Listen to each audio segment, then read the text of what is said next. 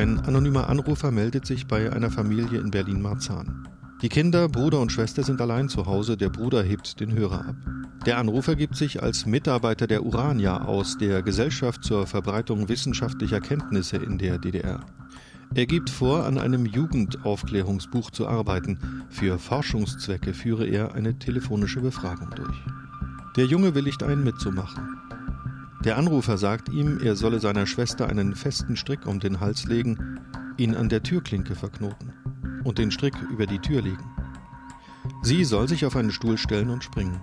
Die Kinder machen mit. Die Schwester, damals sieben Jahre alt, springt. Im Visier. Verbrecherjagd in Berlin und Brandenburg.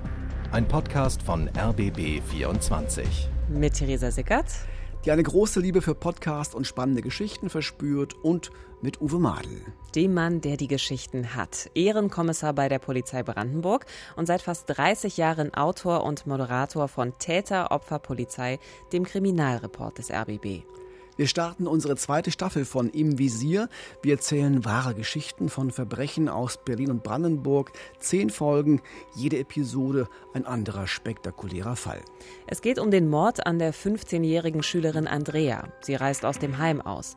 Sie möchte zu ihrer großen Schwester nach Berlin trampen. Doch dort kommt sie nie an. Wenige Tage später findet man ihre Leiche in einem Waldgebiet in der Uckermark. Ein Albtraum für die Schwestern. Also am Tag ihrer Beerdigung habe ich ihr äh, geschworen und versprochen, dass eines Tages äh, derjenige gefasst wird, der dir das angetan hat und wenn es auch 20 Jahre lang dauern wird. Und der Tag X wird kommen. Und wir sind jetzt im 20. Jahr und der Tag, der wird kommen.